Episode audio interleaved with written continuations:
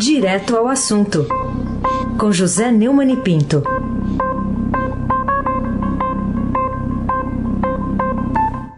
Oi, Neumani, bom dia. Bom dia, Carolina Ercolim. Tintim por tintim. Bom dia, Almirante Nelson e o seu pedalinho. Bom dia, Bárbara Guerra.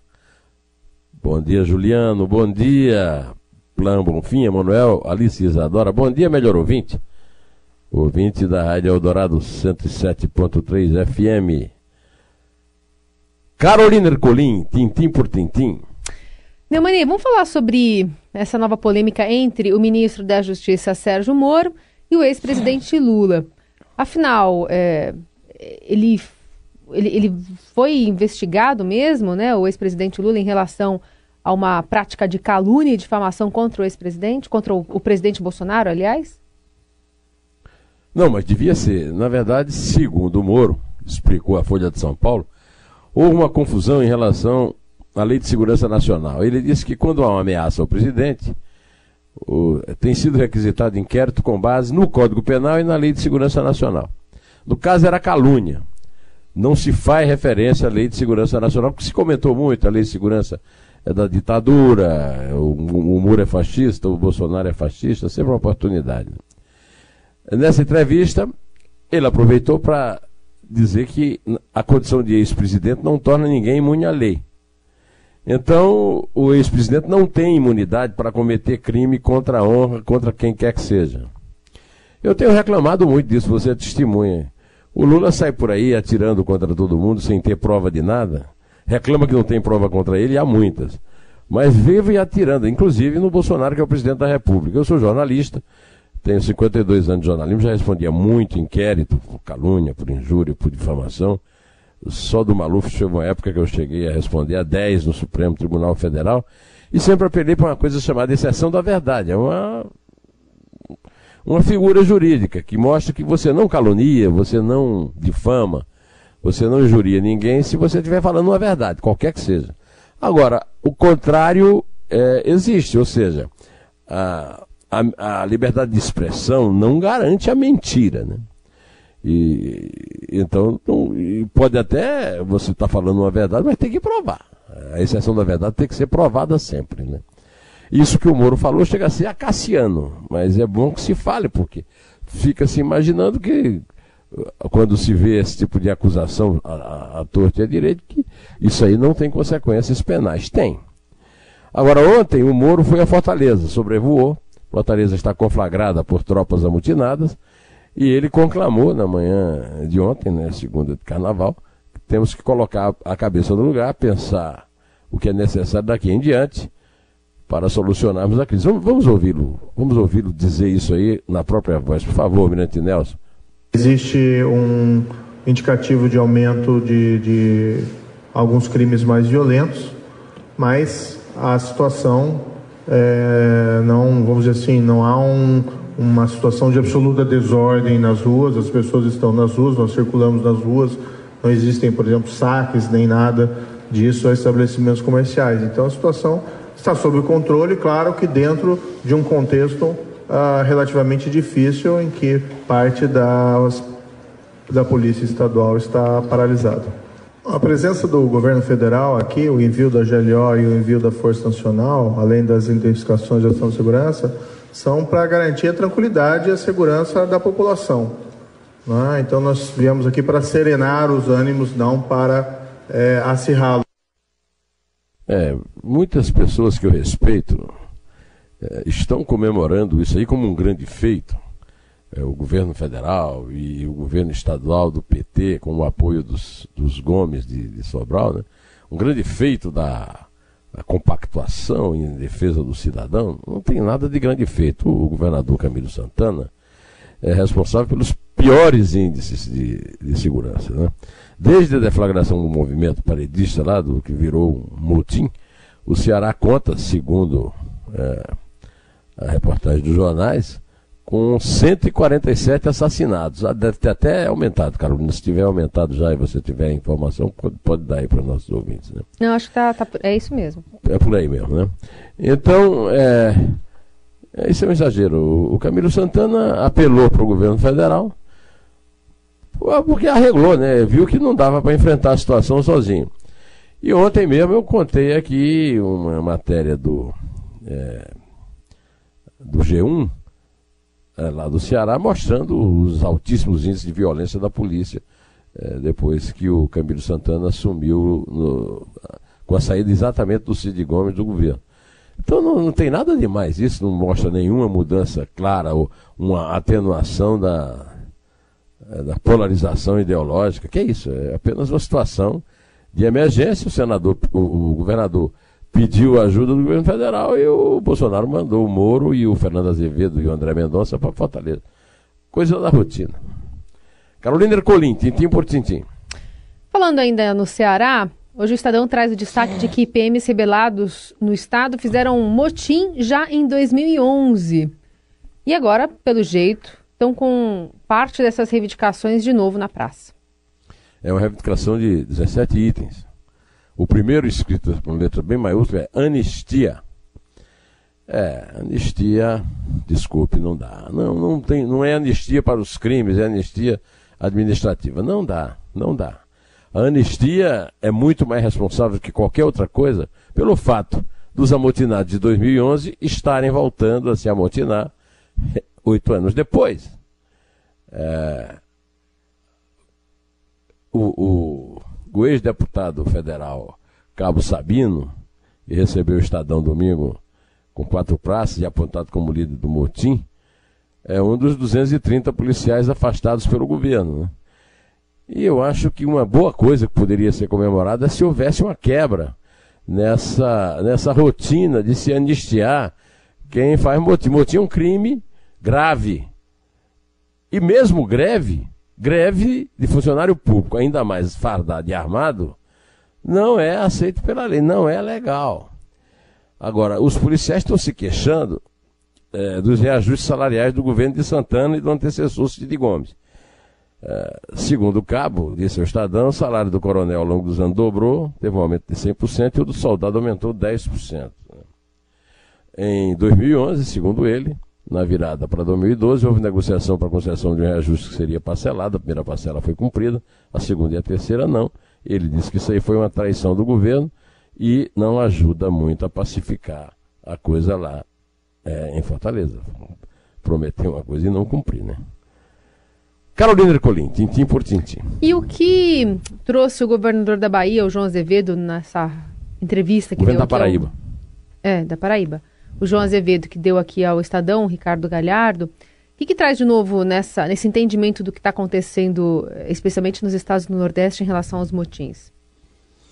Bom, o, o, o João Azevedo está manifestando uma narrativa que não se sustenta nos fatos, que há é, a mão de gato do governo Bolsonaro nesses motins. O João Azevedo é, é um governador ali que está balançando, ele é, é réu, né? Na, ele é suspeito na Operação Calvário. E deu uma entrevista para o nosso Galhardo mas é, é, bom esclarecer isso. Ele é, foi escolhido, foi eleito pelo Ricardo Coutinho, que é o chefe da organização criminosa Ricardo Coutinho. E figura na Operação Calvário, teve inclusive uma coisa vergonhosa que foi uma revista né, de mandato de busca e apreensão uh, no Palácio do Governo e na Casa Oficial do Governador. Ele é citado na, na na delação de Livânia Farias, que é a delação mais importante também, na delação que, inclusive, produziu os vídeos filmados do Ricardo Coutinho, que é um absurdo o que aconteceu. Você vê na televisão o governador de estado negociando propina com o corruptor e tá o cara, tá todo mundo aí solto, né? E é a negação é, da, da explicação que é dada pelos ministros do Superior Tribunal de Justiça de que os é, os criminosos da Operação Calvário não estão mais no poder na Paraíba. Olha, eu passei um mês na Paraíba. Estão sim, viu? Se quisessem me conversar comigo lá no Superior Tribunal de Justiça, eu conto. É, a, a, a conversa do João Azevedo é uma, a realidade dos fatos é outra. O João Azevedo saiu do PSB, que é o partido do Ricardo Coutinho, que sendo continua sendo um, um manda-chuva lá, está no Cidadania, que é o antigo Partido Comunista, mas isso não o limpa de nada. Carolina Ercolim, tintim por tintim. E ontem também circulou bastante nas redes sociais uma imagem de alguns eh, policiais, mas aí do Ceará, não da Paraíba, eh, encapuzados, distribuindo comida, cesta básica, né, para os moradores, enfim. É, dando a entender que é um trabalho de quase de miliciano, né? O que, o que é, a política de relações públicas de miliciano. É. Bom, falar também sobre o seu artigo no blog do Neumann, Tiroteio no Curral dos Gomes em Sobral. Que abordagem você dá a esse artigo? É, vamos uh, ler aqui a, a, linha fina do artigo, que é aquele, aquele olhinho, aqui, o destaque do artigo. Né? Duelo de retroescavadeira e pistola em quartel no Ceará exibe resultados funestos de conluio entre populismo e impunidade que prejudica cidadãos comuns e democracia que deveria servir. E eu vou ler também o último parágrafo. Né? E quando eu, eu é, me refiro exatamente aos cidadãos que são vítimas dessa violência. Né? É, pela paz desses filhos de Deus sacrificados por incúria e indiferenças gerais, urge tomar decisões. Processar o senador licenciado por tentativa de assassinato em seguida, localizar e prender suas vítimas eventuais, uma das quais atirou nele. Nunca anistiar desertores, contrariando a chusma de ex-oficiais de PM que ocupam legislativo e executivo federais. Um deles, o ex-major Jorge Oliveira, Jorginho para o clã Bolsonaro, cujo chefe anunciou que o nomeará para o Supremo Tribunal Federal, mesmo sendo bacharel em direito há apenas 13 anos e nada de intervenção federal no Estado. O PT precisa pagar, pelo menos por seus erros de gestão, já que o Supremo Tribunal Federal se exime de pôr na cadeia seus excelentíssimos dirigentes, no caso de Lula, pelo assalto impune ao erário. Carolina Ercolim, tintim por tintim. Vamos falar então também sobre por que, a seu ver, de repente, o Superior Tribunal de Justiça, encarregado de julgar a Operação Calvário na Paraíba, em terceira instância, resolveu adotar o expediente de soltar todos os presos condenados pelo TJ do Estado, que é a segunda instância. É, eu até contei aqui a história do moleiro de Berlim, né? Que venceu o rei numa, da Prússia numa pendenga judicial e quando saiu o resultado mandou um recado para o rei, ainda há juízes em Berlim. Parece que não há juízes lá no Superior Tribunal de Justiça, mas na Paraíba é o Ricardo Vital de Almeida, do Tribunal de Justiça, e que deu as sentenças de prisão que deveriam ter sido cumpridas. O, a, a, senhora Laurita Vaz soltou todo mundo, inclusive o Ricardo Coutinho. O Ricardo está morando em Recife, não tem mais cara de morar na Paraíba, o que significa que ele é um zumbi na Paraíba. Ele não manda, ele uh, ele está perdido, ele simplesmente o governador mudou de partido, mas ele manda no PSB ele, ele eh, assumiu, eh, foi a Brasília, negociou lá coisas com o PSB, numa demonstração que o, o pessoal da, da do, principalmente a Laurita vai, mas não apenas ela, eh, que já mandou soltar pelo menos sete investigados na Calvário, né? É, que desarticulou um mega esquema de corrupção no Estado, liderado pelo Ricardo Coutinho do PSB. O mais recente agraciado com uma soltura expedida pelo STJ foi o ex-procurador-geral do Estado, Gilberto Carneiro da Gama. Ele foi libertado na sexta-feira 21 por decisão também de Laurita Vaz.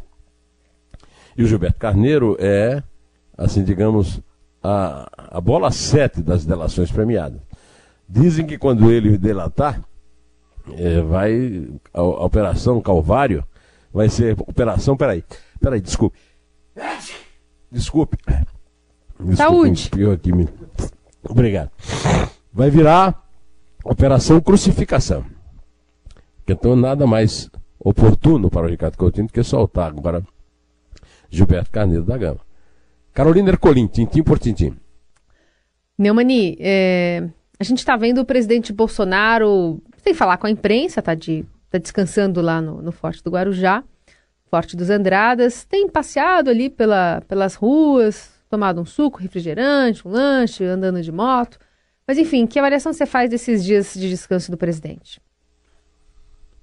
O, o presidente Jair Bolsonaro vive fazendo testes de sua popularidade. E ao que consta, lá no, no Guarujá ele foi bem sucedido. Ele foi uma padaria, foi a um, a um jantou num, num boteco, né? Um boteco. E foi bem recebido pelas pessoas presentes é, nos estabelecimentos e nas ruas que o reverenciaram. Abraço, sorriso, palavra de apoio, parou para tirar fotos com o público. Na verdade, eu tenho dito aqui, e eu espero que isso não se confunda com o bolsonarismo, por enquanto não há adversário para o Bolsonaro na reeleição que ele pretende em 2020. Não aplaudo a iniciativa dele de ficar governando com esse objetivo, até porque ele disse que não, que não ia é, apoiar a reeleição, não ia tentar a reeleição. Se houvesse uma reforma política, que não houve, né? mas de qualquer maneira eu vejo, continuo vendo no panorama apenas um adversário forte dele, que é um subordinado dele, o Sérgio Moro, no ministro da Justiça e da Segurança Pública. Ele quase demitiu o Moro, mas voltou atrás quando foi advertido por palacianos, principalmente generais, e fez a coisa é, é certa, manter o Moro no governo, certa inclusive os planos dele na reeleição. E esses planos são confirmados nas ruas. Né? É, Poderia-se fazer um, um, teste com seu principal adversário, que é o Lula, e ver se o Lula é capaz de fazer isso tudo que ele está fazendo lá no Guarujá. Eu duvido, mas quem sabe o Lula tenta e me cala, né? Carolina Ercolim, tintim por tintim. Que história é essa de lavagem de dinheiro em parcelaria em Osasco? é impressionante a criatividade e a cara de pau desses bandidos uh, das propinas pagas por empreiteiras corrupteiras a, a funcionários públicos. Né? A Polícia Federal identificou, segundo a revista Cruzoé, que uma pastelaria de Osasco, na Grande São Paulo, teria sido utilizada para lavar parte dos 50 milhões de reais desviados de contratos de informática no antigo Ministério do Trabalho, com a empresa B2T entre 2016 e 2018. A suspeita foi levantada pelos investigadores ao mapear os repasses feitos pela empresa de tecnologia de informática pouco tempo depois de receber os pagamentos do governo. Eles descobriram é, o repasse de um milhão de reais em março de 2018 para o Pastel do Japonês, uma rede de lanchonetes com matriz em Osasco e filiais no interior do estado. É, é muito ousadia, né? Agora, eu lhe pergunto, ô, ô Carolina, você que está aí dando a notícia todo dia, formando bem os nossos ouvintes, o que é que falta descobrir em matéria de criatividade e de cinismo para nos roubar, hein? Hum, pois é. Bom, vamos falar também de outro assunto importante. O Estadão está tá dando destaque, mas parece que tem, tem tido muita relevância essa notícia de uma operação conjunta de polícias paraguaia e brasileira para a resolução desse gravíssimo assassinato do jornalista Léo Veras em Ponta Porã, no Mato Grosso. Léo Veras era um paraguaio é, naturalizado brasileiro, foi executado por pistoleiros no dia 12, na cidade que eu conheço bem, de Pedro Juan Caballero na divisa com o Brasil. A, a notícia que você está dizendo com muita é, correção saiu no Estadão, mas não saiu em lugar nenhum, não saiu na televisão, não foi dado o destaque que merecia, né? É de que a polícia, é, policiais brasileiros e paraguaios, é, prenderam 10 pessoas, né? É, o jornalista comentava o risco de ser executado, o promotor disse que Léo Veras vinha relatando ameaças, Segundo a polícia do Paraguai, dos dez presos, seis são paraguaios, três brasileiros e um boliviano.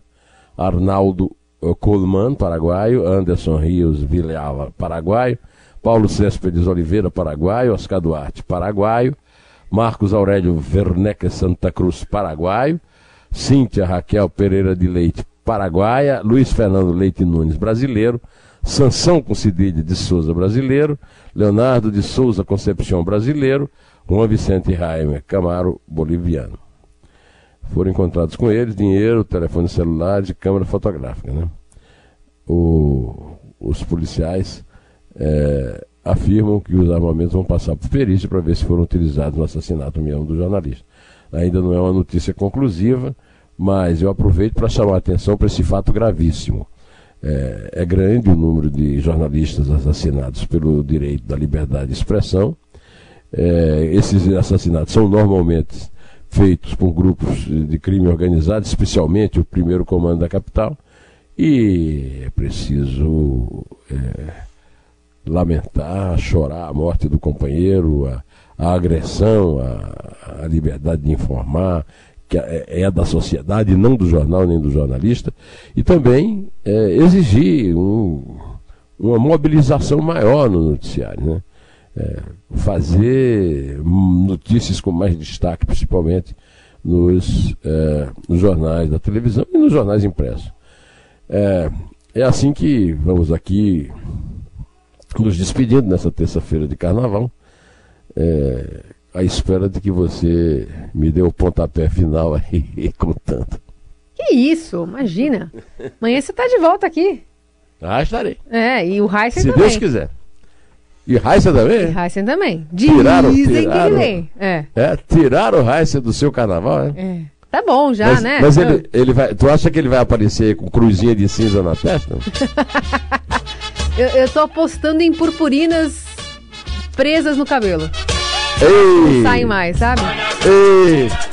A gente vai receber assim amanhã, ele. Ah, Mas não conta pra ninguém. É três, é dois! é um. Pé!